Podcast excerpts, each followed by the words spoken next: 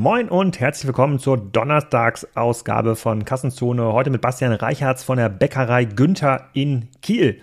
Ich muss mich da wohl ein bisschen besser mit Philipp Westermeier absprechen. Der hat ja auch gerade einen Backbetrieb zu Gast gehabt, der ein Stückchen spezialisierter ähm, ist und eher auf die Kunden geht, die sich ja was ganz, ganz Feines leisten können und wollen. Äh, mit Bastian rede ich darüber, wie sich die Bäckereibranche konsolidiert, wie man trotzdem extrem hohe Qualität herstellen kann äh, und rund um den Standort Kiel auch vertreiben kann in fast 40 Filialen. Super spannend. Wir reden über den Markt, ähm, darüber, wie sich das Backbusiness verändert, wie sich auch der Wettbewerb mit Tankstellen und Supermarkt, Supermärkten in den letzten Jahren ähm, verändert hat und wo die Reise hingehen kann für einen mittelgroßen äh, Backbetrieb wie die Bäckerei Günther, mit der ich hier auch aufgewachsen bin, tatsächlich in, äh, in Kiel. Ähm, das haben wir aufgenommen in seiner Filiale oder in einer seiner Filialen bei schönstem Sonnenschein. Ähm, war extrem cool und ich glaube, man kann über die Folge der OMR hinaus noch eine ganze, ganze Menge lernen. Wer die noch nicht gehört hat, die verlinke ich auch nochmal in den Show Notes. Ähm, passt eigentlich ganz gut zusammen, weil das zwei sehr, sehr unterschiedliche Konzepte sind. Ähm, noch ein kurzes Thema ähm, außerhalb dieses Podcasts und zwar Kassenzone Werbeschaltung. Da habe ich mich jetzt entschieden, in diesem Jahr wieder zusammenzuarbeiten mit den Podstars. Das heißt, man kann jetzt hier über Dynamic Ad Insertion oder so heißt das im Kassenzone Podcast Werbung schalten. Verlinke ich auch in den äh, Show Notes, wer daran Interesse hat, ähm, dass ich hier spannende Produktinformationen vorlese äh, und vorstelle. Ähm, die können sich bei den Podstars melden. Die handeln das alles. Das ist ein mittlerweile deutlich professionalisierter äh, Bereich geworden, viel größer, viel schneller, viel schöner, als das noch vor drei, vier, fünf Jahren der Fall war, als wir das mal getestet haben. Also die Podcast-Werbebranche entwickelt sich. Wer da Interesse hat, meldet euch bei den Podstars. Ansonsten erstmal viel Spaß mit Bastian von der Bäckerei Günther in Kiel. Ähm, Basti, herzlich willkommen zum Kassenzone-Podcast. Äh, heute in ähm, meinem neuen Lieblingsladen, würde ich sagen. Jetzt, wo ich zum ersten Mal hier bin, aber schon mein Lieblingsladen geworden, bei der Bäckerei Günther. Äh, das passt ja auch, wir nehmen Sonntag Vormittag auf. Äh, da kaufen die meisten Leute Brötchen oder sitzen am ähm, Frühstückstisch und essen Brötchen. Ähm, bevor wir aber in diese ganzen Anekdoten eintauchen, stell dich mal kurz vor und stell mal vor, was Bäckerei Günther eigentlich ist. Ja, moin Alex, vielen Dank, schön, dass ich hier sein darf. Ähm, Schön, dass ich dich so schnell überzeugen konnte, dass es dein Lieblingsladen wird. Äh, Brötchen haben wir ja quasi auch hier, äh, insofern voll versorgt. Ich bin Bastian Reichertz, 40 ähm, Jahre alt, Geschäftsführer, Mitinhaber der Bäckerei Günther. Ähm, bin ursprünglich Rheinländer. Der Segelsport hat mich mal irgendwann hier in den Norden gezogen. Ich habe meinen Abiball abgeblasen, um an der Kieler Woche teilzunehmen. Und ähm, ja, das äh, der Norden hat mich quasi so verzaubert, ich bin ja hängen geblieben, habe VWL studiert, wir sind ja quasi fast Kommilitonen. Wann hast, du, ähm, wann hast du Abschluss gemacht hier? 2010 war ich fertig. Okay. Genau. Also ganz knapp. Ganz knapp, ganz ja. knapp verpasst, genau. Äh, von deinem, einem deiner ersten Startups habe ich ja im Studium profitieren dürfen. Von, von VSFS damals noch Richtig, oder Campuszentrale? Genau, da war ja. ich ein Heavy-User. Ja, ja. Erik Potzowait äh, von Scalable Capital sagt immer, das ist der Vorläufer für Facebook gewesen. Das ist ja. aber, glaube ich, ein bisschen übertrieben. Ja, ja eventuell, eventuell. Aber war hilfreich. Okay. Nee, auf jeden Fall. Ich liebe den Norden, bin hier angekommen. Ähm, meine Frau ist Flensburgerin, wir haben zwei kleine Töchter. Und ähm, ja, dann nach einer Zeit in der Bankenwelt, ähm, in der ich unterwegs war, bin ich dann auf die gute Seite des Tisches gewechselt und habe ein tolles Produkt ich liebe, liebe Backwaren, ich liebe Essen und insofern passt es total gut. Seit neun Jahren jetzt bin ich bei Bäckerei Günther. Okay, aber ihr macht ja mehr als nur diesen Laden hier. Wir sitzen jetzt hier für diejenigen, die nicht genau äh, wissen, wo wir hier filmen. Wir sitzen hier im Wissenschaftspark. Äh, das ist an der Uni Kiel, das ist eine mega Lage. Ähm, hier ähm, habe ich auch mal ein Büro gehabt. Das ist das ehemalige Gelände äh, von Hagenuck. Vielleicht kann der ein oder andere, der ein Decktelefon damals noch bedient hat, sich daran erinnern. Das waren die Marktführer im Bereich Decktelefone. Das ist das Kieler Nokia, könnte man fast sagen. Hier haben ein paar tausend Leute gearbeitet. Und hier habt ihr einen Laden, ähm, der sieht auch mega aus, aber ist nicht der einzige und auch nicht der erste, glaube ich. Äh, den ersten haben wir ja 1882 eröffnet. Also Bäckerei Günther ist ein Familienunternehmen in, in fünfter Generation mittlerweile. Moritz Günther ist äh, äh, Haupt, Haupteigentümer der Bäckerei Günther und ähm, das, das wird auch so bleiben. Ähm, genau, das ist einer von 39 Läden, die wir im Moment haben in der Region Kiel und drumherum. So, wir sagen immer eine Stunde um Kiel herum Fahrzeit, das ist so unsere Region. Ähm, das ist ja einer unserer neueren, sehr modernen Läden, ähm, so ein bisschen Leuchtturm und wie du schon sagst, der Wissenschaftspark ist, ähm, passt insofern ganz gut zu uns, weil hier Tradition und Neues, agiles, Junges ähm, zusammenkommen. Ne? Also hier ist wirklich Technologie, äh, unheimlich viele moderne Arbeitsplätze, ähm, Uni, Berufsschule nebenan. Ähm, und da passen wir hier sehr gut rein, haben versucht, hier einen schönen Aufenthaltsraum zu schaffen für die Menschen. So, und jetzt, jetzt mal ein bisschen Butter bei die Fische. Ich weiß gar nicht, wie das äquivalente Sprichwort in der, bei, den Bäcker, bei den Bäckern wären. äh, äh, Butter bei das Brötchen vielleicht, weiß ich nicht genau. Ähm, Mehl ins Wasser. Erzähl mal so ein bisschen was zu dem Geschäftsmodell. Also die, mir, mir fällt natürlich als Bäckerei-Kunde auf. Ähm, wir haben in Gethoff, da wo wir wohnen, haben wir noch einen, einen anderen Bäcker, da seid ihr, glaube ich, äh, nicht. Aber mir fällt natürlich als Kunde auf, dass es sozusagen, dass es zunehmend eine, ähm, eine, ja, ich weiß gar nicht, wie man es nennt, Franchisierung äh, der Bäcker gibt. Es gibt immer weniger eigenständige Bäcker und immer mehr Bäcker wie quasi Bäckerei Günther, die das dann so ein bisschen aggregieren. Kannst du diesen ähm, Prozess, diesen, äh, diesen Momentum mal so ein bisschen erklären? Warum ist das so und wo geht da die Reise gerade hin? Also äh, erstmal in Gettorf, äh, in deinem Heimatort waren wir bis vor gar nicht allzu langer Zeit und äh, kommen wir auch gern wieder hin, wenn sich eine gute Lage findet. Wir entwickeln immer gern Lagen ähm, und sind da auch immer wieder auf Suche. Ähm, äh, ja, die Bäckereibranche ist wie viele andere auch massiv im Wandel. Also ähm, die Anzahl der Bäcker backenden Betriebe in Deutschland hat sich halbiert in den letzten zehn Jahren und der Trend geht unaufhörlich weiter. Worüber reden wir da so, Hausnummer? Äh, aktuell sind wir so bei um die 9000 Betriebe in Deutschland, die noch backen. Und das heißt 9000 Betriebe heißt auch 9000 Verkaufsstellen? Oder? Nein, okay. Betriebe, also das, okay. genau. Das sind, das sind mehr Verkaufsstellen. Ähm, äh, die Zahl wüsste ich jetzt nicht. Ähm, äh, Marktvolumen so bei 16 Milliarden in, in Deutschland. Äh, das ist aber konstant seit vielen, vielen Jahren. Also der Markt, Markt wächst an sich nicht. Die Anzahl der Betriebe sinkt. Das heißt, der durchschnittliche Betrieb wird größer.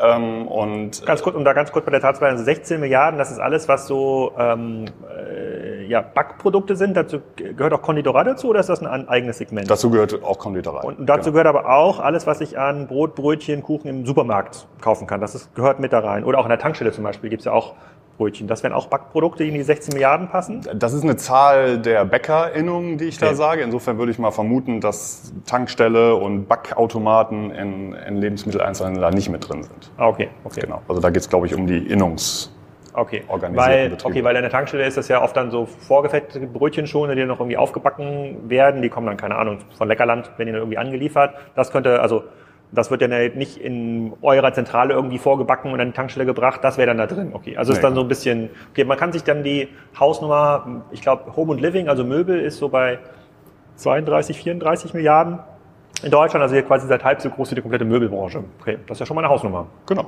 Das ist, mhm. glaube ich, schon relevant, auch ein relevanter Arbeitgeber. Ne? Ich mhm. glaube, eine Viertelmillion Menschen arbeiten ähm, in dem Bereich in Deutschland so grob.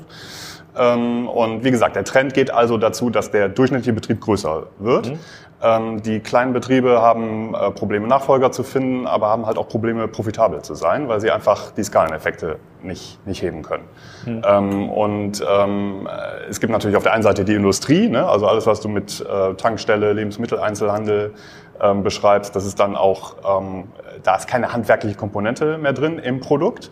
Und dann gibt es halt wirklich die, den Handwerksbereich, äh, zu dem wir gehören, ähm, wo ähm, die Produkte wie bei uns täglich frisch, ohne Zusatzstoffe, ohne Backmischung, ähm, mit einem hohen Handwerksanteil weiterhin hergestellt werden, trotz der Größe. Und ist das die, kannst du mal ein bisschen was zu dem USP von Günther erzählen? Es gibt ja, glaube ich, so ein so ein ganz bestimmtes Brot, für das ihr bekannt seid. Ist das auch hier drin? Ist das äh, dieses Brot? Können wir das zeigen? Oder ist, ist das Also, nicht, ähm, ist das, so ist das, das ist das Ottos Original. Das ist das jetzt nicht, aber das sieht ähnlich aus. Genau, mhm. das ist so das USP-Brot der Bäckerei Günther. Ähm, äh, Otto nach dem Gründer logischerweise, ähm, Otto Günther damals, 1882. Ähm, wir haben verschiedene USP-Produkte das eine ist halt, was ich sagte, die, die Handwerklichkeit, da wo es wichtig ist für die Qualität. Ne? Also wenn es um die Aufarbeitung eines Brötchen oder Brotes geht, dann äh, ist das Handwerk einfach dann am Ende an vielen Stellen noch besser, als irgendwelche Anlagen das könnten. Das ist das eine. Ähm, das andere ist natürlich auch, was die Frischhaltung, Bekömmlichkeit angeht. Also wir stehen für Genuss mit gutem Bauchgefühl. Äh, damit meinen wir äh, in erster Linie, dass es schmeckt ganz klar. Ne? Aber auch, dass es verdaulich ist, bekömmlich ist. Ähm, das geht über lange Teigführung, über gute regionale Inhaltsstoffe. Ähm, und ähm, dann ist es so, dass wir halt einfach auch versuchen, ein Stück weit innovativer zu sein als so unser industrieller ähm, Wettbewerb. Ähm, wir bringen halt auch mal Produkte rein, die es nicht so gibt. Im Moment ist die Eisenstange zum Beispiel ganz groß, also ein eisenhaltiges ähm, Produkt mit, mit hohem Saatenanteil, ähm, was auch so schnell nicht kopiert werden kann. Ähm, unser Berliner, Eisenstange. Eine Eisenstange, genau. Mhm. Unser Was Berliner, heißt, sorry, was heißt lange Teigführung? Äh, Lange Teigführung bedeutet, dass ähm, äh, die sogenannten FODMAPs, also die, ähm, äh, die Inhaltsstoffe in dem Backwaren, die quasi auch den Kleber erzeugen, ähm, dass die wirklich Zeit haben, ähm, im Teig zu wirken. Und ähm, das sorgt natürlich zum einen für Geschmack, aber zum anderen halt auch wirklich dafür, dass die Produkte bekömmlicher sind. In der Industrie soll es ja alles möglichst schnell gehen und möglichst gleich sein alles. Äh, Zeit kostet da logischerweise Geld. Ähm, und wir ähm, schaffen es einfach quasi, das Stück Qualität zu bringen, indem wir ähm, dem Produkt die Zeit geben, die es braucht, um wirklich frischhaltend zu sein und bekömmlich zu sein. Okay, bleib mal ganz kurz bei dem Markt. Also du sagst, die, ähm, die äh, Backbetriebe, also die Unternehmen, die noch wirklich backen, jetzt nicht verkauft sind, das hat sich halbiert. Also 9000 sind das jetzt äh, in den letzten Jahren geworden. Ähm, aber der Umsatz ist gleich. Das heißt aber, dass also es gibt quasi für den außenstehenden Kunden sieht es nicht danach aus, dass, quasi, dass, jetzt, dass es weniger Bäcker gibt, sondern der, keine Ahnung, Bäcker Krüger in Rendsburg, der quasi seit der dritten Generation, also seit drei Generationen da backt und jetzt hat kein Nachfolger mehr, der morgens um zwei aufstehen der sagt, okay, ich kann das nicht mehr, ich kann das auch nicht mehr betreiben, ähm, ist aber ein guter Platz hier, die Leute kommen hier gerne zum Brötchen holen äh, jeden Tag, dann würde zum Beispiel ihr dahin hingehen, euch das angucken und zum Beispiel ein Angebot machen. Also so funktioniert quasi die Konsolidierung des Marktes. Ist das korrekt? Ja, nur wir würden halt nicht jeden seiner Standorte übernehmen, sondern im Schnitt nur jeden zweiten, weil äh, viele seiner Standorte leider nicht attraktiv genug für uns sind. Und Was macht ein Standort für euch attraktiv? Ähm, Das kommt natürlich immer ein bisschen auf die Lage an. Man kann sagen, dass wir drei Kategorien Standorte haben. Ähm, Einmal die sogenannten Vorkassenzonen, also wo wir im Lebensmitteleinzelhandel im Vorkassenbereich dann Mieter bei dem jeweiligen ähm, LEH sind und da halt unsere Ware verkaufen. Das ist halt letztlich dann klassische Nahversorgung. Ähm, dann ähm, Standorte wie dieser hier, die ähm, stark ähm, Gastronomie, Café lastig sind mit einer hohen Aufenthaltsqualität, äh, findet man auch in Innenstadtlagen oder in touristischen Lagen, in Kappeln am Hafen, in Laboe am Hafen. Ne? Also das ist dann eher Café-lastig, sage ich mal. Äh, und die dritte Lage ist so die klassische ähm, Nachbarschaftsfrequenzlage, wo man irgendwie beim täglichen Pendeln äh, vorbeikommt, wo man sich am Wochenende äh, versorgt.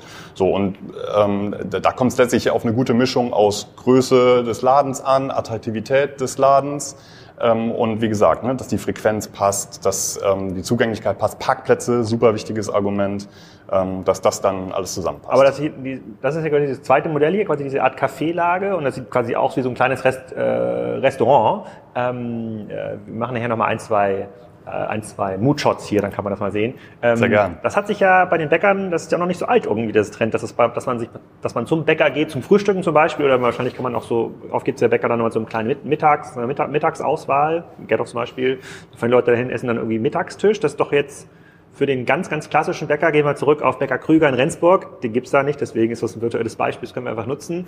Der hat ja einfach nur so einen kleinen Verkaufsladen gehabt, wo die Brötchen dann über den Tresen gegangen ähm, sind. Das ist eher ein neueres Konzept oder ist es auch schon 20 Jahre alt? Ähm, nee, das ist nicht, das, das hat sich tatsächlich entwickelt und da probieren wir und unsere Kollegen auch immer wieder Sachen aus. Ne? Also wir zum Beispiel würden diesen Mittagstisch oder so, da würden wir nicht hingehen. Das würde wäre zu weit von unserem von unserer Kernkompetenz entfernt. Wir fokussieren uns klar auf die Backware und auf gute Backware. Und wenn wir was Gastronomisches anbieten, dann ist das immer, ich sag mal, eine Stulle oder so. Ne? Also mit der Backware Also irgendwas im Zentrum. Belegtes, ja. Genau. Ähm, äh, und äh, versuchen aber schon klar ähm, auch irgendwie für ein Mittagessen, für einen Snack zwischendurch, äh, für Kaffeekuchen auch was im Angebot zu haben. Also da schon den Tag abzudecken. Das ist ganz klar ähm, das Ziel. Und ähm, äh, Ansonsten ähm, geht es vor allem darum, ähm, wirklich gut zu sein bei dem, wofür wir stehen, nämlich bei der, bei, beim Brötchen, beim Brot. Und wie, wie kann man sich da vom Wettbewerb ein bisschen abgrenzen? Also das eine ist natürlich, ihr habt ja jetzt hier nebenan direkt das ein Edeka. Da wird es wahrscheinlich auch irgendwo einen, einen, einen, Shelf geben, wo Brötchen drin sind. Würde ich jetzt mal davon ausgehen, dass das zumindest der Fall ist. Ist das, befüllt ihr das dann oder steht ihr dann mit dem Brötchen beim Edeka im direkten Wett- Wettbewerb? Weil das, da geht es ja dann wahrscheinlich auch um den Preis äh, am Ende. Ja, das, das ist so und äh, das ist tatsächlich da, wo wir in Vorkassen sind. Ähm, konkurrieren wir mit dem Backautomaten, der hinten ähm, im, in dem Laden steht. Mm, man muss halt wissen, dass da lediglich aufgebacken wird und bei uns wird gebacken. Das ist also ein großer Qualitätsunterschied und den wissen die Gäste, die zu uns kommen, zu schätzen, weil sie es schmecken, weil sie es im Bauch fühlen. Stichwort gutes Bauchgefühl.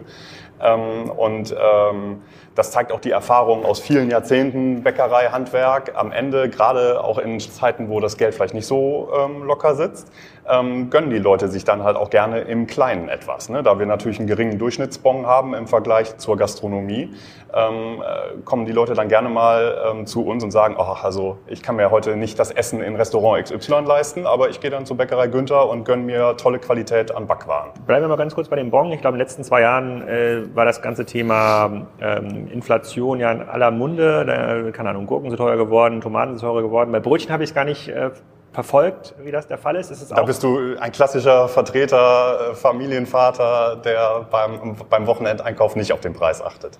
So richtig. Na, zu, zumindest finde ich jetzt, äh, doch, doch, ich achte schon auf den Preis. Ich bin wirklich manchmal wirklich erstaunt, wie teuer Sachen geworden sind. Ähm, aber beim Brötchen wüsste ich jetzt gar nicht. Ja, also, das ist der weil ihr habt ja quasi diese ganzen Vorprodukte sind ja da irgendwie drin. Also wir hatten ja auch relativ hohe Preise, glaube ich, beim Thema ähm, Getreide und Co. in den letzten Jahren. So Energiepreise werden jetzt irgendwie höher, so das muss hier geheizt werden. Da, ihr braucht ja sehr viel Energie natürlich auch beim Backen, bei diesem Erstellungsprozess. Also ja. wie, wie, wie viel teurer sind denn eure Brötchen geworden in den letzten Jahren? Oder Brote? Oder das Otto-Brot?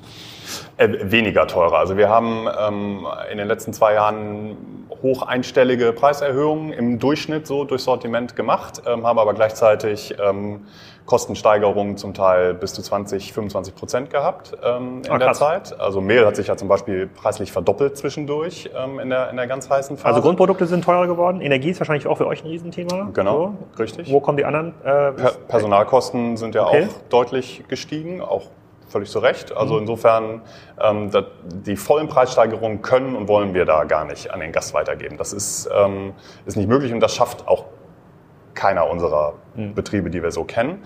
Ähm, aber das ist ja krass. Das heißt, ihr habt 25 Prozent mehr Kosten ja. Ja, über alles, müsst aber könnt vielleicht aber nur 10 Prozent weitergeben. Das heißt, die anderen 15 Prozent müsst ihr quasi von eurer eigenen Marge dann wieder runternehmen. Das können die meisten Unternehmen können das ja gar nicht. Also die, oder, oder müsst ihr euer Geschäftsmodell dann verändern.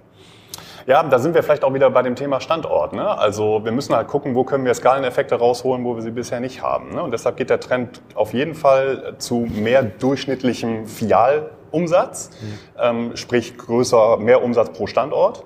Ähm, und das wirkt sich natürlich auf die Auswahl von Flächen aus. Ne? Also da gucken wir sehr, sehr genau mittlerweile, genauer als wir das vor zehn Jahren gemacht hätten, darauf, welche Fläche nehmen wir. Ne? Und der Bäcker Krüger, ähm, der hat vielleicht einfach auch zu wenig Grundfläche ähm, auf seinem Standort, äh, um da den nötigen Umsatz zu machen. Das heißt, du guckst dann wie ein Einzelhändler auf die Flächenproduktivität pro Quadratmeter genau. und schaust dir, okay, hier passen so und so viele Tische rein, hier ist so und so viel Besucherverkehr, also so, so und so viel Kaffeekuchenbrötchen genau. kann man irgendwie umsetzen und ähm, ähm, äh, das heißt, also das heißt, ihr seid darauf angewiesen, dass von der Öffnungszeit, ich weiß nicht, wann, wann so ein Laden hier in der Woche aufmacht, um neun oder schon früher? Der macht schon früher auf, der macht so um sieben auf. Okay, von um sieben bis um 16 Uhr, 17 Uhr? Äh, 18 Uhr. 18 Uhr, krass. Also muss ja. ja quasi in jeder Stunde eigentlich die Kosten reinbringen und dann muss ja auch ein bisschen Ertrag äh, übrig sein. Genau. Also so geht ihr da quasi ran genau, an, die, an die Standortauswahl. Aber ja. dann sind wahrscheinlich auch viele ältere Standorte von euch, die ihr dann in den letzten 100 Jahren irgendwie aufgebaut habt, sind dann wahrscheinlich auch rausgefallen dann aus, aus, diesem Muster, oder? Absolut. Also diese um die 40 Standorte, die haben wir seit 20 Jahren. Hm, ähm, okay. und das heißt nicht, dass wir seit 20 Jahren keinen Standort eröffnet hätten. Ganz im Gegenteil, wir eröffnen im Schnitt äh, zwischen drei und fünf Standorte im Jahr, äh, investieren da auch massiv mhm. ähm, äh, und auch sehr wertig, wie du hier vielleicht sehen kannst. Ja. Mhm. Ähm, und entwickeln somit quasi unser Filialnetz immer weiter, ne? weil quasi die alten, kleineren Standorte fallen Stück für Stück raus. Manchmal haben wir das auch gar nicht in der Hand, ne? weil sich irgendwie keine Ahnung, wir keinen neuen Mietvertrag kriegen oder sonst wie, aber selbst wenn wir es in der Hand haben, sagen wir manchmal, hier machen wir nicht weiter, haben aber woanders eine neue Chance. Hier ist ein super Beispiel. Wir hatten jahrelang hier im Wissenschaftspark einfach nur einen kleinen Verkaufscontainer stehen. Ich glaube, den ähm, kenne ich, den habe ich mal gesehen. Genau, ja. richtig. Der stand so ein Stück weiter in die Richtung. Äh, wir wussten immer, dass das hier kommen würde, waren im engen Austausch mit den ähm, Entwicklern und Vermietern hier und ähm, wussten irgendwann, okay, hier werden wir irgendwann hochskalieren können. Ne? Mhm. Und so machen wir das an vielen Stellen, dass wir quasi das Umfeld immer im Blick haben und gucken, wie können wir die Lage auch weiterentwickeln. Ähm, Und was vielleicht auch nochmal wichtig ist, ist, ähm, also ich sagte ja eben so äh, hoher einstelliger pra Bereich Preisanpassungen ähm, in den letzten Jahren. Ähm, gleichzeitig haben wir es aber auch geschafft, in, in derselben Größenordnung neu, mehr Gäste pro Einheit zu hm. ziehen. Mm. Ne? Und, woher, kommen die, ähm, woher kommen die Gäste? Essen die Leute jetzt mehr Brot oder wissen sie? Neuer Partner bei Kassenzone. Und wer könnte es anders sein als das mit 6 Milliarden bewertete Fintech Molly? Das wurde gegründet vor 20 Jahren von Adrian Mohl in Amsterdam und gehört mittlerweile zu den etabliertesten Payment-Anbietern in Europa und vor allem aber auch in Deutschland. Ihr kennt viele der Marken, die mit Molly arbeiten, zum Beispiel Koro oder Dreikorn oder Sushi Bikes und Reishunger. Molly ist so ein zentrales Dashboard im Bereich Payment. Das unterstützt ganz viele lokale Zahlungsmethoden, ist damit für Händler insbesondere im internationalen Umfeld sehr bequem, erhöht wohl die Conversion Rates und sorgt für Umsatzsteigerungen im Vergleich zu den Lösungen, die man sonst so lokal einsetzt und wo man halt sehr, sehr viel händisch verbinden muss. Ähm, es gibt ein Zusatzangebot, was für den einen oder anderen spannend sein kann. Das sind unbürokratische Finanzierungslösungen für Händler, also schnelle Kreditvergabe für bis zu 250.000 Euro, je nach Umsatz. Und mehr Informationen zu Molly findet ihr unter molly.com slash Kassenzone. Molly schreibt man M-O-L-L-I-E. -E. Also, hinter und abschließen. Einmal zu schätzen, dass es dann doch besser verdauliches äh, Produkt ist als zum Beispiel das aufgebackene Brot aus dem Supermarkt? Woher kommen die denn, diese 10, 15 Prozent mehr Gäste? Das ist eine Mischung. Ich glaube, zu Recht steigt ja zum Glück das, das Bewusstsein bei den Gästen äh, für gute Ernährung, für wertige Ernährung, ähm, ne? Stichwort gutes Bauchgefühl. Das ist das eine. Das andere ist, dass, ähm, was ich eben schon sagte, Gastronomie. Also ähm, ich glaube, viele Menschen können und wollen sich ähm, so oft ins Restaurant gehen auch nicht mehr leisten, kommen dann zu mhm. uns. Aber wir nennen das auch gerne die Dönerlücke. Ne? Wenn man mal guckt, wie der Dönerpreis sich entwickelt hat in den letzten Jahren. Ähm, die haben ja ganz andere Preissteigerungen ähm, gemacht als wir. Äh, und da hat sich ein Bereich entwickelt, wo wir mit unserem Snackangebot zum Beispiel auch gut reingehen können. Ähm, Die das, Dönerlücke, das merke ich mir. Das ja. machen wir ganz bewusst, ja. Ähm, und ähm, äh, dann muss man auch sagen, ähm, Stichwort USP, wir haben ein wahnsinniges Team, die Günthers, ja. Wir, wir nennen uns, äh, die Mitarbeiter der Bäckerei Günther nennen uns die Günthers. Und ähm, dieses junge, motivierte, tolle Team schafft es einfach auch die Läden besser aufzuhalten. Alle Bäckereien in der Region müssen immer mal wieder aus Personalmangelgründen auch mal Öffnungszeiten kürzen, Läden schließen. Äh, und gelingt das zum Glück im Durchschnitt seltener als im Wettbewerb. Und ähm, die hm. Gäste kommen dann äh, logischerweise zu uns. Wenn wenn und wenn ihr das einmal jetzt, keine Ahnung, angenommen da drüben, wir sozusagen, wenn man jetzt hier 500 Meter in diese Richtung geht, ist man eine Heutenauer Straße, das ist eine ganz bekannte Wohnstraße. Wenn da jetzt ein Bäcker zumacht und die Leute entdecken dann vielleicht euch, dann bleiben sie dann auch dann hier. Ähm, das ist ja so ein bisschen Argument. Wenn der mal zumachen musste, weil er keine, keine Ersatzkraft gefunden hat für den Samstag, dann kommen sie mal hierher und sagen, ah, auch ganz lecker. Jetzt äh, komme ich wieder. Ja, und also ich äh, zitiere immer gerne meinen Friseur zum Beispiel. Schönen Gruß. Ähm, der ähm, kommt seit gar nicht allzu langer Zeit ähm, gerne zu uns zum Frühstück, weil er einfach entdeckt hat, hey, die haben ein richtig cooles Frühstück, tolles Preis-Leistungs-Verhältnis ähm, rechnet sich gut für uns, so wie es ist, ähm, ist aber für ihn auch ein guter Schnapper, in Anführungszeichen. Was hast du hier für ein Frühstück? Also für ein normales Frühstück gibt es Rührei oder Ei gibt es wahrscheinlich normal? Oder? Ja, genau. Das ist dann so die, wir haben verschiedene, ne, das kleine Frühstück, das Deluxe-Frühstück und so weiter. Deluxe-Frühstück, was kostet Deluxe-Frühstück? Wir haben ja viele Hörer aus Hamburg und Berlin, für die kommt ja nur das Deluxe-Frühstück. Ja, natürlich, klar. Also das kleine Frühstück ist ähm, unter, unter sieben Euro ähm, schon mhm. zu haben. Und das, ähm, Mit Kaffee? Ja, genau, da ist dann, da ist dann ein Heißgetränk dabei. Und ähm, das Deluxe-Frühstück habe ich jetzt nicht ganz genau im Kopf, aber so im 12, 12 okay. 13 Euro Bereich. Also im Vergleich zu einem Gastronomie-Frühstück halt günstig. Und da sind wir ja. bei dieser Dönerlücke. Wie gesagt, für uns rechnet sich. Ähm, und ähm, so gewinnen wir halt auch einfach Gäste, ne? weil mein Friseur, der erzählt natürlich auch seinen, seinen Gästen davon und mhm. sagt, jo, cool, ähm, bei Günther kannst du, hast du eine tolle Aufenthaltsqualität, ähm, tolles Frühstück zum guten Preis-Leistungs-Verhältnis, ähm, da gehst du hin. Mhm. Und die Holtenau ist ein tolles Beispiel. Da haben wir vier Standorte auf dieser langen Straße, ähm, aber da sind wir bei Leibe nicht die einzigen Bäcker. Ne? Und wenn dann mal neben uns einer äh, aus Personalgründen nicht öffnen kann, ähm, dann... Und heute noch habt ihr vier Stück? Ja. Muss ich nachher mal lang fahren. Muss ich mal, Kannst ich gar noch nicht so, habe ich gar nicht zähle ich, zähl ich, zähl ich mal, aber es kann sein, das ist wirklich eine sehr lange Straße. Ja. Ähm, dann aber ein ganz äh, wichtiges Thema, ich bin ja ein, so ein großer Kuchenmensch. So, Kuchen ist ja so mein Ding und ich habe immer, immer gelernt, äh, Bäckerei und Konditorei, das sind zwei ganz verschiedene Berufe, zwei ganz verschiedene Sachen, aber für die meisten Normalkonsumenten, die erwarten ja eigentlich beim Bäcker den, äh, den, äh, den, den Kuchen. Jetzt haben wir hier in, in Kiel noch so einen sensationellen Kuchenladen, äh, Laden, aber normalerweise gibt's diese, diese, diese Superkonditoren ja, ja gar nicht. Wie, wie ist das mit eurer Konditorenfähigkeit? Also habt ihr quasi einen eigenen Bereich, die das dann machen? Kauft das irgendwie zu? Ist das selber so ein Bereich, wo auch innoviert, wo es irgendwie die Günther Marzipan-Torte äh, gibt, die es dann halt nur bei euch gibt äh, in dieser Konstellation? Also ähm, wie gesagt, wir produzieren immer alles selber frisch. Insofern kaufen wir auch da nicht zu. Wir ähm, sind auch Konditoren, haben auch unseren eigenen Konditoreibereich. In der Backstube kann man sich das richtig vorstellen. So, es muss auch aus hygienischen Gründen ähm, sauber getrennt sein. Ähm, und wir stellen auch Konditoren an, ähm, ist aber ganz klar bei uns ein ergänzender Sortimentsteil. Ne? Also wenn du, ähm, äh, wenn jetzt hier geöffnet wäre und du in Tresen gucken würdest, dann würdest du auch Sahneprodukte sehen, also Konditoreiprodukte sehen. Äh, aber ich sag mal jetzt so die Torte mit ähm, Blümchen und Verzierung und so weiter, das ist nicht unser Kerngeschäft, weil Also- da musst du schon sehr darauf spezialisiert sein, hoher Wareneinsatz, äh, um das ähm, in einer ausreichenden Menge gut zu machen. Ah, okay. Also das heißt jetzt irgendwie so eine, also es gibt da mal eine Himbeer, Himbeertorte, ein bisschen Apfelkuchen, Käse, Käsekuchen, also die Standard, das Standardsortiment würde ich jetzt mal. Genau, wir haben bunte Blechkuchen, verschiedene Süßbackwaren, alles Mögliche.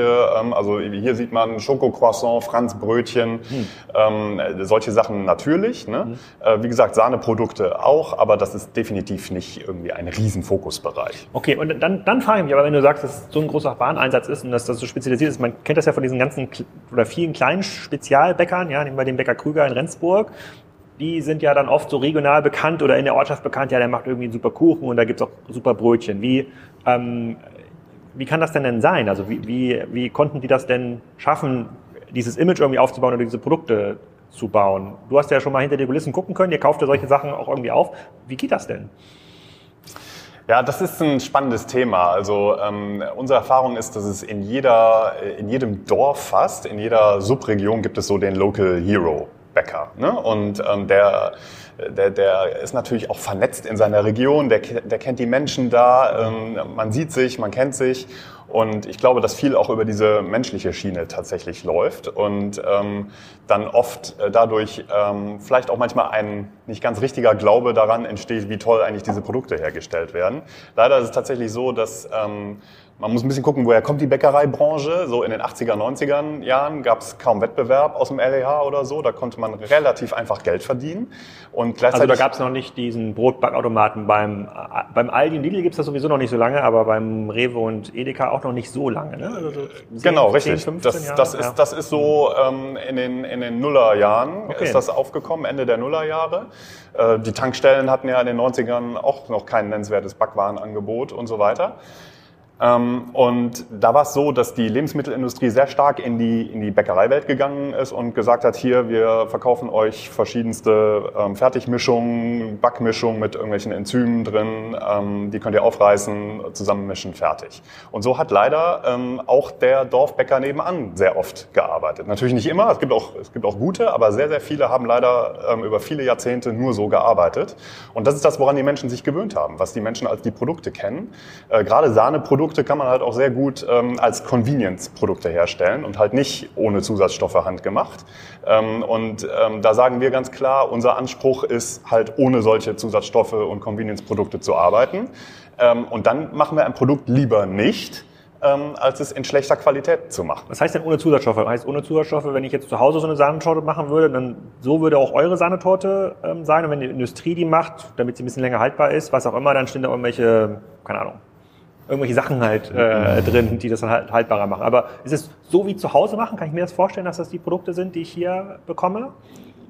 Naja, du kannst ja zu Hause auch ähm, mit den einzelnen Rohprodukten, mit dem Mehl, mit der Hefe Genau, und genau. so weiter arbeiten oder du reißt auch nur die Tüte auf. Nee, das meine ich, das meine ich, das, sorry, das meine ich. Ich, jetzt, ich, ich meine jetzt nicht die Tiefkühltorte äh, von Sparta.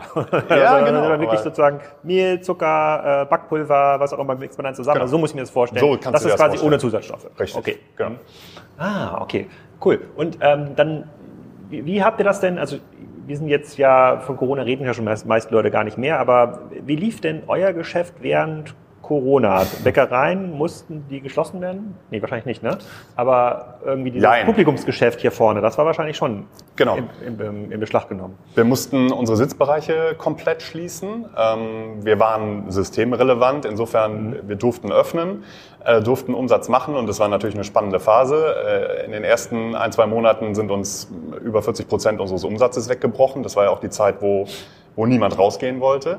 Ähm, der ist zum Glück dann aber auch schnell wiedergekommen, ne? weil die Leute dann natürlich gelernt haben, wo kriege ich was, welche Wege funktionieren. Das ist auch so ein Running Gag in unserer Industrie, dass die Brotbackmaschine bei Amazon das meistverkaufteste Produkt war, in, sozusagen über zwei Quartale hin, äh, hinweg. Ja, es war auch für mich äh, das größte Gesprächsthema so im, äh, im Netzwerk, so von wegen alle Leute haben angefangen, Brot zu backen. Und haben jetzt auch wieder aufgehört, oder? Ja. ja. Würde ich, würde ich so mit Das Argument Blick in unsere Zahlen das, sagen. Das Argument nehme ich mit. Meine Frau will nämlich auch immer so eine Brotbackmaschine haben. Dann sage ich, nee, nee, nee, das steht wahrscheinlich nur im Schrank rum. Ja. ich glaube, sie kann auch viel bessere Produkte herstellen, wenn sie es äh, einfach mit der Hand und äh, mit ein paar Gärkörben macht. Da braucht sie Okay. keine Maschine für. Okay, okay, okay.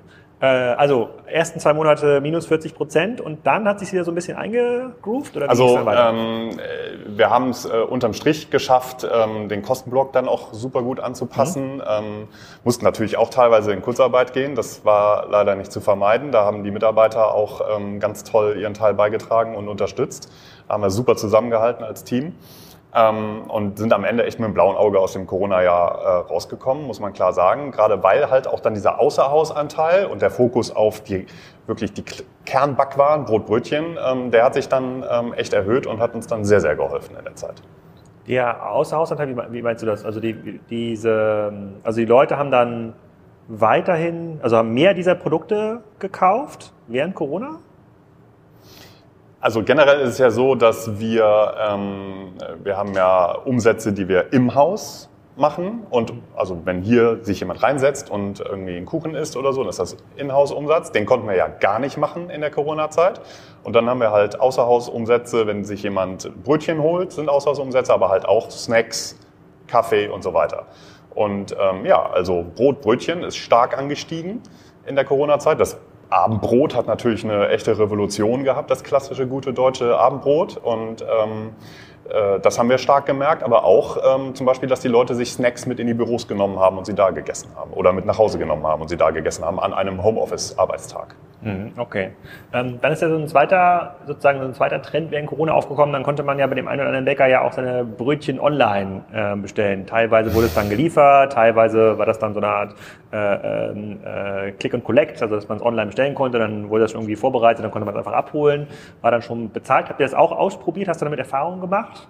Es war super spannend. Wir haben, ähm, haben viele verschiedene Sachen ausprobiert. Ähm, das Coolste war eigentlich, dass wir ähm, mit so einem äh, stadtbekannten Entertainer, guter Bekannter von mir, äh, haben wir von, von der LKW-Pritsche hinten, der hat sich dann so als Fischer verkleidet und hat dann so in so einem Kescher, äh, hat er dann vorgepackte Brötchentüten Also an wie- vorbeifahrende Autos verkauft. Wie beim Fischmarkt in Hamburg. Ja, so ungefähr. Das war natürlich äh, mit einem gewissen Gag-Faktor auch einfach. Ne? Ähm, aber ähm, wir haben äh, Lieferdienst ausprobiert mit, ähm, mit, mit so einem Fahrradkurier. Ähm, wir haben Click and Collect ähm, gemacht. Wir hatten auch einen Online-Shop in der Zeit.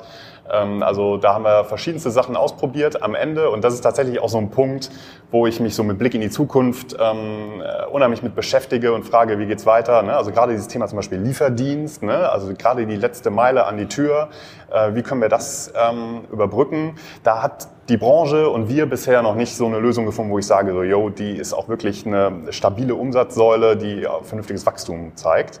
Ähm, das, das war nett in der Corona-Zeit, aber am Ende auch nichts, worum, worauf wir uns im Moment fokussieren würden. Der Fokus liegt ganz klar auf dem Filialgeschäft bei uns. ich, ich, ich, ich folge ähm, Stefan Menzel bei, äh, bei Twitter und der postet gefühlt jeden zweiten Sonntag so ein Bild von einer mega langen Schlange vor so einem Trendy-Bäcker in, in Hamburg. Da muss ja immer eine halbe Stunde anstehen, wo ich mir denke, das muss doch in irgendeiner Form smarter lösbar sein. Vielleicht können sie auch gar nicht mehr produzieren, als, äh, als diese Schlange da irgendwie ähm, hergibt. Das muss doch irgendwie eine Möglichkeit äh, ähm, geben. Hat sich das in der ganzen Branche nicht durchgesetzt? Also, dass du jetzt, ähm, klar, wir sind jetzt natürlich neue Lieferdienste kommen. Ich glaube, Volt hat vor zwei Wochen gestartet in, äh, in Kiel. Ähm, Picknick ist natürlich extrem erfolgreich in den Städten, wo sie es ausgerollt ähm, haben. Also, aber glaubst du, dass in 10, 20 Jahren, das ist ja gar nicht so weit weg, wenn wir ganz ehrlich sind, dass die Leute dann trotzdem weiterhin samstags, sonntags, morgens zum Bäcker kommen, ihre Brötchen holen? Oder könnte es dann schon irgendeine Art von Lieferkonzept geben, weil meistens kaufen die das Gleiche. Das ist ja nicht so, dass die herkommen und sagen, ah, heute nehme ich mal dieses Brötchen, dieses Brötchen. Äh, äh, ähm, äh, auch so im Bäcker ist ja auch so, äh, das, meist, das meistgekaufte Produkt ist das da oder das daneben. und die, die Glaubst du, dass das noch so sein wird, dass die, dass Leute noch in den Laden kommen oder dass es in irgendeiner Form so, einen, äh, so, einen, so ein Liefersystem geben könnte? Insbesondere für die, die sagen, ich möchte aber das Ottobrot oder ich möchte dieses frisch gemachte Brötchen, ich möchte das nicht selber ähm, aufbacken, aber ich obendrauf möchte ich diese Convenience nicht zum Bäcker zu fahren. Ich denke, es wird eine Mischung sein am Ende. Also ähm, ich bin fest davon überzeugt, dass dieses Thema Lieferdienst, letzte Meile an die Tür, dass das äh, in ganz vielen Bereichen dominieren wird und dass es auch in unserer Branche eine Riesenrolle spielen wird. Ich habe im Moment noch keine klare Idee, wie es sein wird. Und da mhm. probieren wir halt verschiedene Sachen aus, beschäftigen uns mit verschiedenen Konzepten und äh, muss ich klar sagen, habe ich bisher nicht den, den goldenen Weg gefunden. Ich bin mir sicher, dass es eine Riesenrolle spielen wird in mhm. 20 Jahren, äh, glaube aber trotzdem auch, dass gute Standorte wie dieser auch in 20 Jahren weiterhin eine Rolle spielen werden. Die Leute wollen ja nicht den ganzen Tag nur zu Hause mhm. sitzen, auch in 20 Jahren nicht. Ähm, und, und das ist ja ähm, keine Wohnlage. Ne? Hier sozusagen, das ist hier Wissenschaftspark, ist ja ganz viele Büros, da ist die Uni, die Leute kommen wahrscheinlich, es kommen auch Studenten hierher äh, tagsüber dann, die ja ein bisschen einkaufen, gehe geh ich mal von aus. Ja. Oder gibt es da drüben noch einen Bäcker? Doch, ich weiß, ich weiß, äh, Kauf bei Kauf. Ja. Den gibt's noch, aber es ist kein richtiger Bäcker. Nee, genau. So also als, als, als richtiger Bäcker sind wir hier jetzt ähm, in einem ganz guten Umkreis ziemlich alleine. Und ähm, hier ist auch Wohnbebau. Meine Schwester wohnt zum Beispiel hier direkt um die Ecke. Die geht, das ist hier ihre Stammfiliale. Hier im Wissenschaftspark ähm, oder wohnt hier auf der anderen Seite von der Die wohnt auf der anderen Seite vom, genau, okay. richtig, da wohnt. Und ähm, also ähm, insofern, sowas spielt bei solchen Lagen auch immer eine Rolle. Ne? Das, es gibt ja immer ein Einzugsgebiet um, um eine Filiale herum.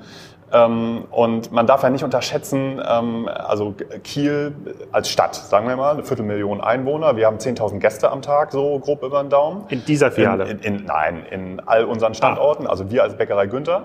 Okay, das hätte ich ähm, mir auch denken können. 10.000 hier wäre natürlich Dann, dann ja. hätte ich keine Probleme mehr. Ja. Ähm, auf jeden Fall ähm, ist das schon echt ein totaler Querschnitt durch die Gesellschaft. Ne? Also sowohl was quasi ähm, Altersgruppen angeht, aber auch was ähm, äh, verschiedene Stiltypen und Vorlieben angeht. Und insofern ähm, ist da ja wirklich auch vom Schüler bis zum Rentner alles dabei. Und ähm, das wird auch in 20 Jahren ähnlich sein, da gehe ich fest von aus. Und auch da wird es äh, Menschen geben, die vielleicht ähm, gerne in so einen Standort kommen, um mal unter Leute zu kommen. Rentner geben, die sich auch mal äh, auf einen Kaffee irgendwo hinsetzen wollen. Ähm, oder wo es einfach Gewohnheit war, dass man jahrzehntelang immer zum Bäcker gegangen ist, dann macht man es halt weiter. Ne? Genauso wird es aber junge Menschen geben, die ganz andere Wege gehen. Ne? Oder andere Milieus, die ganz andere Wege gehen. Deshalb glaube ich, es wird eine, wird eine Mischung sein und da müssen wir eine gute Antwort drauf finden. Mit unserem Ladenkonzept, aber auch mit unserem Distributionskonzept. Aber müsste es dann nicht auch eine Konsolidierung der Verkaufsstellen geben? Weil du sagst ja schon, es gibt ja so ein paar Faktoren, die das äh, treiben. Personalkosten ist ein Faktor, äh, das, äh, das heißt die eine bessere Ausschöpfung der Quadratmeter Produktivität führt ja einfach dazu, dass du dir das länger leisten kannst. Da müssten ja irgendwann kleinere Konzepte, die ja ähnliche äh, Erstellungskosten haben, müssen ja immer jemanden da haben, der da den Laden irgendwie bedient, die müssen, äh, die müssen das Brot dahin bekommen, die haben die gleichen Logistikaufwand wie so eine Fiale, da muss ja auch jemand hin, fahren und ihnen die Produkte bringen. Das wird ja wahrscheinlich nicht hierhinter gebacken, sondern in eurer Zentrale in, äh, in Kiel, gehe ich mal von aus. Oder wo wird das gebacken? Teils, teils. Also wir haben unsere zentrale Backstube in Kiel-Wellsee im, im, Gewerbegebiet. Da ähm, wird der größte Teil mhm. täglich frisch hergestellt. Äh, wir haben aber auch, wenn du hier guckst, in jeder Filiale auch nochmal Backöfen. Ähm, die haben wir aber ähm, in erster Linie dafür, dass quasi die frisch produzierten Teiglinge, die wir nachts ähm, anliefern, dass die auch im Laufe des Tages noch gebacken werden. Ah, okay. Ne? So ein Weizenbrötchen Brötchen hier. Ähm, das kann noch so qualitativ und toll sein. Weizen nach drei, vier, fünf Stunden wird das nicht mehr knusprig sein, richtig. Ne? Okay, und das, damit, okay. das musst du hier quasi dann das, zu, zu das Ende wird dann hier quasi. nachmittags, genau, wir backen auch hier nachmittags dann frisch, nicht zu Ende, sondern frisch. Also sind dann frische Teiglinge, die dann hier ähm, um 16 Uhr auch noch gebacken werden, dass Menschen, die dann zum Feierabend nach Hause gehen und sich Brötchen mitnehmen wollen, dann auch noch tolle, knackige Brötchen mitnehmen können. Hm, okay, aber, aber siehst du schon eine Konsolidierung schon? Also gibt es das? Also du hast gerade von den eure, alleine von euch vier Filialen in der Holtenauer ähm, gesprochen, aber wenn es in irgendeiner Form mal ein bisschen enger, knapper wird, äh, das ganze Thema Inflation wird ja auch nicht sofort ähm, aufhören, dann müsste es doch eine Konsolidierung geben, also weniger Verkaufsstellen. Da gehe ich von aus, dass das kommen wird. Also es mhm. findet im Gesamtmarkt auf jeden Fall statt und es wird auch uns ähm, in gewisser Weise treffen. Und die Kunst wird dann halt sein, ähm, sich mit den Standorten, die man hat, so aufzustellen äh, und den Kanälen, die man hat, sich so aufzustellen, dass man ähm, trotzdem ein gesundes Wachstum drin hat. Okay, dann nochmal kurz auf Berlin und Hamburg zurückzukommen. Ich beobachte, hier und da gibt es dann so Trend, Instagram-Bäcker würde ich jetzt nicht sagen, aber es gibt dann so ganz angesagte ähm, neue Bäckereikonzepte, wo es dann, keine Ahnung, die verzichten auf Produkte oder gibt es ganz bestimmte Produkte, die es dann nur dort gibt.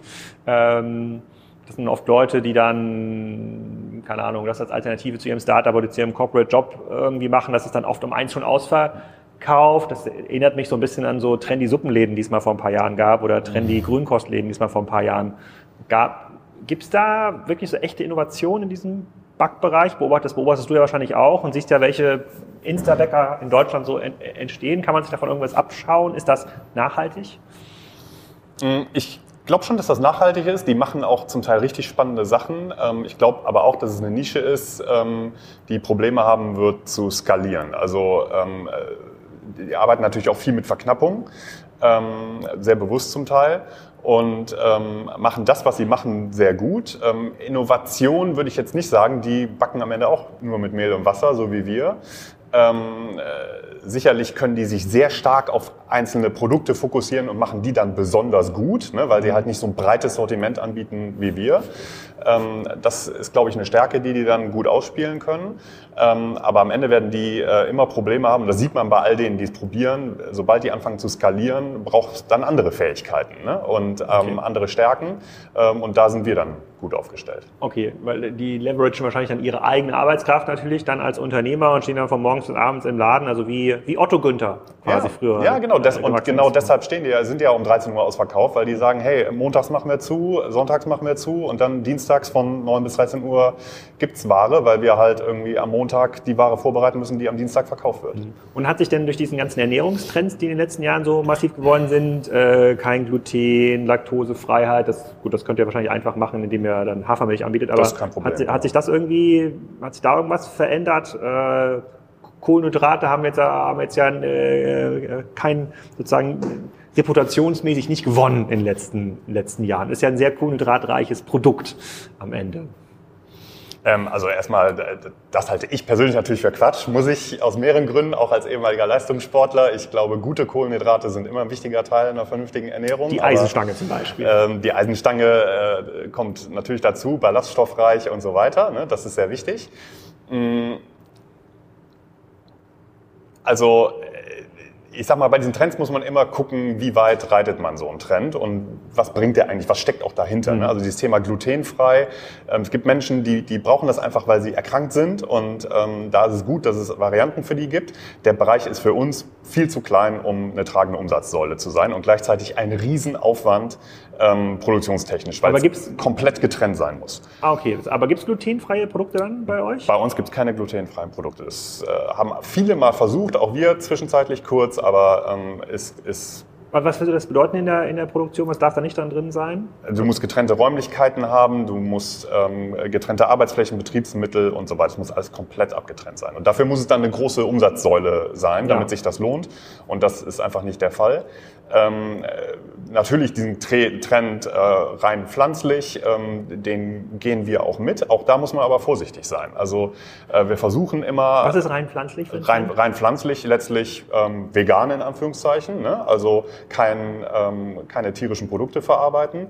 Das ist bei uns ja bei vielen Produkten von Natur aber aus. Aber so ein Weizenbrötchen ist doch gar nichts drin, Genau, oder? richtig. Aber ähm, kommen wir mal zurück zu der Sahneschnitte oder ah. ähm, äh, also zum Beispiel das klassische ähm, Burgerbrötchen, was man so äh, in vielen ähm, Betrieben kennt. Das ist mit Molke-Produkten ähm, auch. Ne? Das, das heißt, dieses da muss Weiche. Man, dieses, hm. genau. Oder unser Berliner, der komplett ohne Convenience hergestellt ist. Den vegan zu machen, also ohne Ei, ähm, das ist eine Kunst. Das haben wir hinbekommen. Wir haben einen veganen Berliner, ähm, äh, ganz tolles Produkt. Wie groß, ist der, wie groß ist der vegan Trend? Also wie viele von den Leuten, die hier reinkommen, jeden Tag wollen explizit vegane Produkte?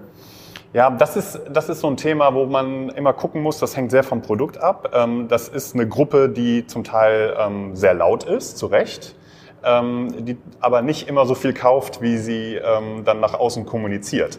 Also würden wir alles auf vegan umstellen, hätten wir echt ein Umsatzproblem, weil viele Produkte dann einbrechen würden. Es gibt viele Menschen, die fragen halt auch, das Mettbrötchen nach oder den Burger mit echtem Fleisch. Das heißt, den haben wir im Angebot. Beides haben wir im Angebot, weil es halt stark nachgefragt wird. Ähm, der vegane Burger läuft manchmal das, gut, das manchmal Mettbrötchen wird es in 20 Jahren auch noch geben. Ich bin ein großer Mettbrötchen-Fan. Ja, Dito. Ich ja. auch. Ähm, äh, ich kann aber auch jeden verstehen, der ähm, es nicht möchte. Ne? Mhm. Es ist nur trotzdem quasi als Artikel bei uns so erfolgreich, dass wir es nie rausnehmen würden, aktuell. Mhm. An allen Standorten? Das hier, ist ja, das hier ist ja ein Standort, also das Mettbrötchen ist ja quasi ein althergebrachtes Traditionsprodukt, äh, aber ich könnte mir vorstellen, wenn du jetzt so, einen hippen Standort hast, in der Holtenauer, vielleicht äh, braucht man das Mettbrötchen nicht mehr. Oder ist das so, ist das so in der, in, der DNA sozusagen der norddeutschen Konsumenten eingebrannt, äh, dass es eigentlich überall geht? Aktuell ist das so, ja. In jedem Standort haben wir Mettbrötchen. Ähm, Mit Zwiebeln. Äh, richtig, oh, absolut. Also äh, der Renner logischerweise klischeehaft bei dem Handwerker, der morgens vorbeikommt und sich ein Mettbrötchen und einen Kaffee holt. Hm. Und Mettbrötchen Kaffee, da bist du immer 5 Euro. Ja. Das ist fair. Ja, dann würde mich, ja, also das würde mich auch. Okay, also glutenfrei, vegan, gar nicht so trivial. Gibt es noch irgendeinen anderen Ernährungstrend, den ich vergessen habe, hier aufzuzählen? Genau, ich frage immer, ähm, ich nerv immer quasi alle Kaffeestände, wo ich irgendwie einkaufe, wie viele der servierten Kaffees mit, mit Milch, mittlerweile mit Hafermilch gemacht werden. Und zu meiner großen Überraschung sind's, höre ich oft so Zahlen, 80, 90 Prozent. Also ich habe äh, wo die sagen, ja, also fast alle Kaffees werden mit Hafermilch gemacht oder, oder mit, äh, mit einem mit einem, mit einem Kuhmilchersatzprodukt äh, und die wenigsten halt noch mit, ähm, ich sage ja normale Milch, aber ich wurde jetzt belehrt, dass es dann die Kuhmilch ist. Ähm, wie, wie ist das bei euch? Weißt du das? Ich habe leider die Prozentzahl nicht im Kopf. Ähm, Aber sie, so größenordnungsmäßig? Sie, sie, steigt an. Größenordnung würde ich äh, schätzen so um die 20 Prozent. Mit Hafermilch ähm, oder mit Kuhmilch? Ha Hafermilch, genau. Ah, okay. Ähm, und ähm, steigt auf jeden Fall an ähm, und ist bei uns auch Standard in allen, allen Filialen.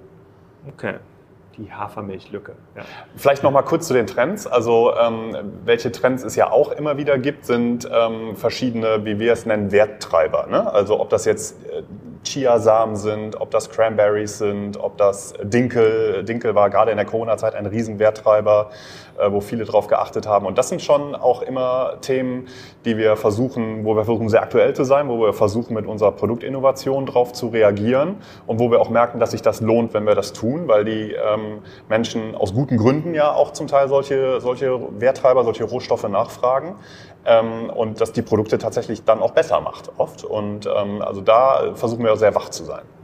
Gibt es für die Randzeiten, ähm, habt ihr mal mit so Verkaufsautomaten experimentiert, wo man sagt, okay, wir müssen den Laden jetzt, das ist einfach zu teuer von der Flächenproduktivität, der muss um 16 Uhr zu äh, gemacht werden, aber wir haben jetzt nur noch so einen von hinten befüllbaren Verkaufsautomaten, da legen wir jetzt noch unsere, keine Ahnung, 30 verschiedene Produkte irgendwie rein und dann können die Leute sich das noch kaufen auf dem Weg zum, äh, ähm, auf dem Weg zu, äh, sozusagen zurück nach Hause. Ich habe in Kiel letztens auch so einen Blumenautomaten gesehen. Da konnte man noch Blumensträuße kaufen ja. in den Randzeiten. Wäre das nicht auch was, was bei euch funktioniert? Es gibt ein tolles Kieler Startup, das ähm, das macht. Schönen Gruß. Ähm, äh, sind wir auch im Gespräch. Ähm, äh, ist kein einfaches Thema. Haben wir jetzt noch nicht so die Lösung gefunden, wo wir sagen, das ist genau der Punkt, weil so ein Ding muss natürlich gut bestückt, gut gepflegt und vor allem gut beworben werden. Ähm, da müssen viele Prozesse intern sehr gut äh, ineinander greifen.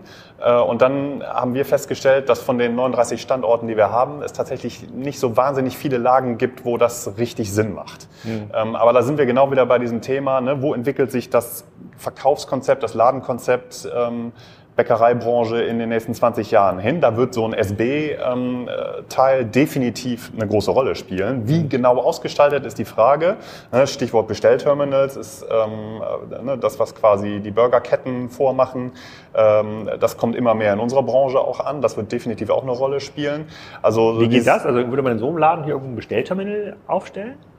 Das wäre denkbar, genau. Also, ähm, Wo ich dann quasi auswähle, ich möchte jetzt dieses Brot, die Eisenstange, dann noch irgendwie so drei Schokoprodukte und ein Mettbrötchen und dann äh, ist dann quasi hier hinter dem Tresen jemand, der eigentlich nur diese Bestellung irgendwie ähm, abarbeitet und dann hier Nummer 444, äh, jetzt ist fertig. Kommt genau, dran. das wäre eine Lösung, genauso wie es ja auch ähm, zunehmend äh, vollautomatisierte Ladenkonzepte gibt oder halbautomatisierte, wo du letztlich ähm, äh, dann die Möglichkeit hast, dir die Ware aus dem Laden zu nehmen und dann Kamera gesteuert erkannt wird, okay, der Kunde hat sich jetzt das und das genommen und dann gehst du einfach nur noch raus durch die Schranke, ne, so Amazon Fresh-mäßig und ähm, dann wird das von deinem Account abgebucht, was du dir aus dem Regal genommen hast. Das sind alles Möglichkeiten. Ne? Nichts davon haben wir aktuell irgendwo live, äh, aber wir müssen uns ganz klar intensiv mit sowas beschäftigen. Wie viel in eurer Kommunikation wird denn darauf abgestellt, dass das so lokale Produkte sind und äh, besonders nachhaltig hergestellt, lange, wie heißt nochmal das, was ich vorhin gefragt hatte, dass es lange zieht? Äh, Teigruhe. Ja, ähm, dass das irgendwie besonders gut bekömmlich ist. Ist das in eurer Kommunikation so ein ganz zentrales Ding? Steht das hier irgendwie lokale Produkte sehr bekömmlich? Also muss man sich so auch abgrenzen von dem Backautomaten im, äh, in der Araltankstelle oder dem Backautomaten beim Edeka? Absolut. Ich glaube, da können wir definitiv noch viel besser machen. Da haben wir auch einiges vor äh, in der Kommunikation, da noch, noch deutlicher und klarer zu werden.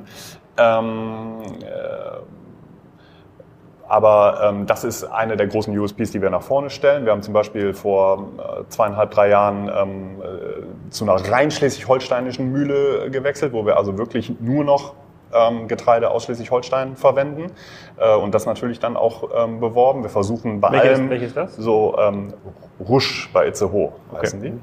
Ähm, und da versuchen wir ähm, äh, bei allen Produkten, die wir so haben, so regional wie möglich zu sein und kommunizieren das dann auch voll nach außen und das sehen wir also auch so. Und die kriegen aber ihren Weizen dann auch in Nordschleswig-Holstein, diese Mühle? Genau, richtig. Die beziehen okay. das von den Landwirten aus der Region, die kennen wir auch und ähm, verarbeiten das dann in der Mühle in Schleswig-Holstein und wir nehmen das dann ab. Die Wege natürlich kurz. Ne? Und also für uns ist auch so ein bisschen so dieses Schlagwort, äh, regional ist das neue Bio, also ähm, gar nichts gegen Bio, ähm, äh, auch total spannend, was da passiert, beobachten wir auch intensiv intensiv, aber ähm, Regionalität ist an vielen Stellen für uns noch wichtiger und sinnvoller. Und wie weit macht es denn Sinn, das in der Kommunikation weiter zu vertikalisieren? Also könntest du dann schon, keine Ahnung, hier in der B76 zwischen Kiel und Nigeddorf ein Schild aufstellen auf dem Feld, äh, hier, hier wird Weizen für Bäckerei Günther angebaut, um das irgendwie noch stärker zu, zu befeuern? Ja. So, geht's, geht's so weit runter? Absolut, ja. Das, das machen befreundete Betriebe von uns. Wir sind, wir sind sehr stark im Austausch auch in Deutschland mit anderen Betrieben in unserer Größenordnung und ähm, viele arbeiten so schon und ähm, da müssen wir noch besser werden. Das können wir noch deutlicher und klarer machen. In die mhm. Richtung wird es gehen. Genau, dann vielleicht nochmal zu, es gibt ja nochmal deutlich größere filialisierte Betriebe. Also ihr habt jetzt knapp an die 40, aber es gibt ja dann auch, ähm, ich weiß nicht, wie groß ist Bäckerei Junge? Äh, da war ich gerade in Lübeck. Äh, wie viele Betriebe haben die? Die sind deutlich größer als ja. wir. Die sind ja auch ähm, mit Sitz in Lübeck, aber ähm, ganz Norddeutschland bis nach Berlin. Genau, aber die haben ja ähm, quasi, die sagen ja nicht alles rund eine Stunde um Kiel sozusagen, genau. wir zentralisieren das, sondern wir machen quasi ja, mehrere Günthers quasi äh, äh zusammen. Genau. Gibt es da dann noch andere Skaleneffekte? Weil ich habe das Gefühl, ähm, ob, ob es jetzt quasi Bäckerei Günther jetzt auch nochmal in Hamburg gibt äh, oder eben nicht, spielt ja jetzt für den Kunden nicht im Wissenschaftspark, ist ja gar keine große Rolle. Also mhm. äh, gibt es diesen äh, gibt es quasi so eine Art Skaleneffekte, wenn man das Ganze noch viel, viel, viel, viel größer macht. Also es gibt natürlich einen Skaleneffekt ähm, von, der, von zwei Filialen auf 40 Filialen, du hast eine entsprechende Infrastruktur, deswegen gibt es ja diese Konsolidierung, aber gibt es diesen Skaleneffekt auch nochmal nach oben oder musst du dann in deinem Geschäftsmodell auf einmal viel, viel breiter werden? Dann ist es eben nicht mehr nur nochmal der normale Bäcker. Mhm. Ich denke, sowas läuft in Schritten ab. Ne? Also für uns ähm, ist der Skaleneffekt ja so lange nutzbar, solange wir unsere Backstube noch weiter auslasten können. Ne? Unsere eine zentrale Backstube. Und da haben wir definitiv noch ähm, einiges an Potenzial. Ähm, wir können da auch noch anbauen, wenn wir wollen und mhm. so weiter. Ne? Und so können wir quasi weiter expandieren und die Skaleneffekte nutzen. Nur irgendwann ist das natürlich endlich. Ne? Und dann, wenn man da eine Grenze erreicht hat, dann kommt ja die Frage, okay, äh, kaufen wir irgendwie eine neue Backstube irgendwo und bauen okay. größer? Ne? Oder expandieren wir überregional ähm, in, in neue ähm, Zentren. Ne? Und ähm, ich denke, so einen Sprung muss man sich dann gut überlegen. Das ist für uns äh, erstmal jetzt nicht konkret absehbar. Wie gesagt, wir haben genug Expansionsmöglichkeiten mit dem, was wir haben.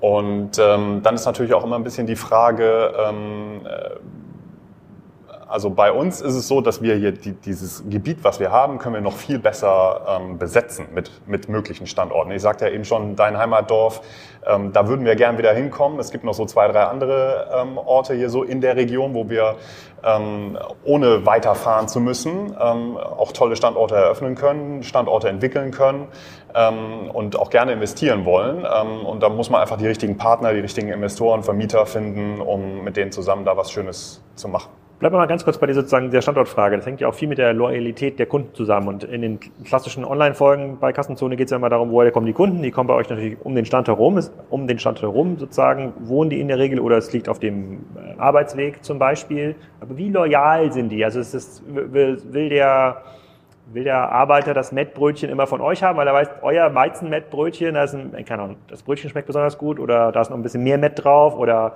da gibt's irgendwie den handgemalten Pfeffer und nicht diesen Standardpfeffer aus dem günstigen Streuer. Also kannst du das ungefähr, habt ihr ein Gefühl darüber, so, dafür, wie loyal eure Kunden sind? Ähm, also wie oft sie auch mal bei einem anderen Bäcker sonst ein Brötchen kaufen? Also da gibt's ähm, da gibt's gute Untersuchungen drüber. Ähm, wie gesagt, wir sind ja ziemlich vernetzt in Deutschland über unseren Erfa-Austausch, den wir machen und ähm, ähm, also Erfahrungsaustausch ne, mit anderen befreundeten Betrieben.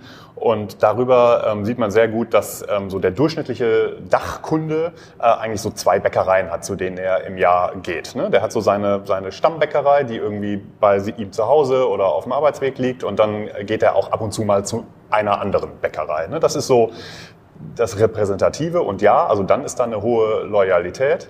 Ähm, und das hängt aus unserer Sicht natürlich ganz klar an der Produktqualität, an der Innovationskraft, am Geschmack, am guten Bauchgefühl. Ähm, und das versuchen wir halt den Leuten zu bieten.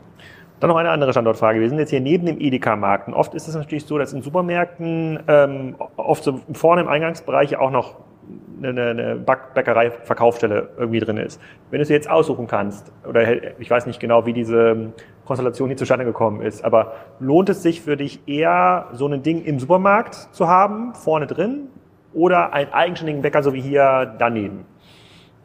Mhm. Also ein eigenständiges Gebäude und Zugangsdaten. Das ähm, kann man überhaupt nicht pauschal sagen. Ähm, was, glaube ich, kein Geheimnis ist, ist, dass ähm, die Mieten im Durchschnitt bei den LEHs höher sind, ähm, als sie ähm, bei eigenen Standorten sind, wo wir selber Mieter sind. Das kann man so ganz grob im Durchschnitt sagen. Gilt auch nicht immer, aber im Durchschnitt ist das so. Ähm, und ähm, dann kommt es halt letztlich darauf an, ähm, welche Frequenz hat die Lage, welchen Umsatz kann man da machen, wie ist die Personalintensität bei dem Standort, ne? wie sind die Laufwege für das Team, welches Sortiment kann man da auch anbieten, also wie hoch ist der Backwarenanteil, wie hoch ist der Snackanteil, Snackanteil höherer Wareneinsatz, Backwarenanteil geringerer Wareneinsatz. Äh, und insofern kann man das überhaupt nicht pauschal sagen. Ähm, da gucken wir uns wirklich jeden Standort genau an. Und wir sind ja bei diversen, ähm, auf unterschiedlichen LEHs äh, Mieter ähm, und glückliche Mieter. Und das funktioniert gut, aber wir sagen auch des Öfteren Standorte bei LEHs ab, wo wir merken, da passt die Kombi aus Miete, Personaleinsatz und Warensortiment nicht gut zusammen. Aber man verhandelt da immer pro Standort. Es ist ja. nicht so, dass du mit Edeka Schleswig-Holstein verhandelst und sagst, okay, ihr macht jetzt hier quasi die Edekas, wenn das neu ausgeschrieben wird, sondern es ist so immer eine Standortfrage. Äh, ja, das ist von LEH zu LEH unterschiedlich. Ähm, Edekaner sind ja in der Regel selbstständige Kaufleute, das heißt, da reden wir dann mit dem Unternehmer in den meisten Fällen. Ähm, äh, bei einer Rewe ähm, oder Netto ist das eher zentraler gesteuert. Ähm, das kommt immer so ein bisschen auf den Partner an. Ähm, aber Pakete machen wir nicht. Es geht immer um den Einzelstandort. Mhm. Okay, also ich habe jetzt mitgenommen, ähm, sozusagen der digitale Kundenzugang, das ist noch äh, ausbaufähig oder zumindest der Online-Verkauf ist noch äh, ausbaufähig, da die, die Reise noch hin. Absolut. Ähm, so Kundenkarten habe ich bei Bäckern immer kennengelernt, das ist oft diese Stempeldinger. Gibt's das noch oder gibt's tatsächlich auch schon digitale Kundenkarten, wo man mit dem ähm, Handy irgendwo drüber scannt und dann jedes zehnte Weizenbrötchen für lau bekommt? Also das ist ähm, äh, ein spannendes Thema und da muss man echt sagen, da haben wir so ein bisschen ähm, das Glück der Dummen gehabt, in Anführungszeichen, ähm, weil wir ähm, eine ziemlich intensive Transformation durchgemacht haben in den Jahren vor Corona. Mhm. Ne, wir sind ein Traditionsunternehmen, ähm, aber wir mussten moderner, agiler werden, digitaler werden, jünger werden. Äh, mittlerweile ist ein Drittel äh, unserer Mitarbeiter, habe ich jetzt gerade gestern gesehen, ähm, unter 25. Das ist ganz, ganz toll. Ähm, aber das war ein weiter Weg, dahin zu kommen. Da haben wir auch intern echt hart an uns gearbeitet und waren deshalb vor Corona zum Glück kurz davor so aufgestellt, dass wir digitale Kundenkarten hatten, dass wir ähm, äh, Kartenzahlungen in allen Läden hatten, was für die Zeit relativ ungewöhnlich war für unsere Branche. Das heißt, wir mussten nicht wie die anderen dann in Corona ähm, irgendwie noch wild gucken, dass wir plötzlich EC-Bezahl-Terminals bekommen, sondern die hatten wir schon. Ähm, und das hat uns natürlich super Stimmt, geholfen. das war auch während Corona. Während Corona ja. war dann Barzahlung auf einmal. Ja, genau. Ah, ja, Mensch. Und das gar nicht so lange her. Nee, genau, das, das hat man schon wieder vergessen. Aber das waren halt so Sachen, wo wir zum Glück vorher schon gezwungen waren, ähm, uns zu transformieren, ähm, besser, jünger, schneller, agiler zu werden, ähm, mit einem tollen Team, das da echt Gas gegeben hat. Und das ist auch tief in unserer Unternehmenskultur mittlerweile drin. Das ist aber echt viel Arbeit gewesen und, und hat auch Blut und Tränen gekostet. aber das hat uns natürlich super geholfen, durch so eine Phase durchzukommen. Okay, also digitale Kundenkarte ist da, äh, Kundenloyalität ist auch da. Das ist natürlich ein Traditionsunternehmen. Äh, ihr seid jetzt nicht mehr in dem Venture Capital Modus, wo ihr ähm, auf in der Zukunft Gewinne erzielen müsst, sondern ihr müsst es Jahr für Jahr schaffen und euch dabei auch äh, äh, transformieren. Dann würde ich sagen, dann essen wir jetzt gleich nochmal ein leckeres Brötchen und bedanke mich für deine Zeit hier im Podcast. Alex, vielen lieben Dank. Hat viel Spaß gemacht. Dankeschön. Das war's. Nächste Woche geht's weiter mit Karos Zone, also Caro moderiert Kassenzone äh, mit dem Nikolas Bullwinkel von Circus. Ähm, die machen, glaube ich, was im Bereich Foodtech. Dazu muss ich dann noch mal wieder ein Update mit dem Udo Kieslich machen. Da entwickelt sich auch gerade eine ganze Menge rund um das Thema Foodtech und es konsolidiert sich auch eine ganze Menge. In diesem Sinne, eine schöne Woche oder ein schönes Wochenende, wann immer ihr auch diesen Podcast hört.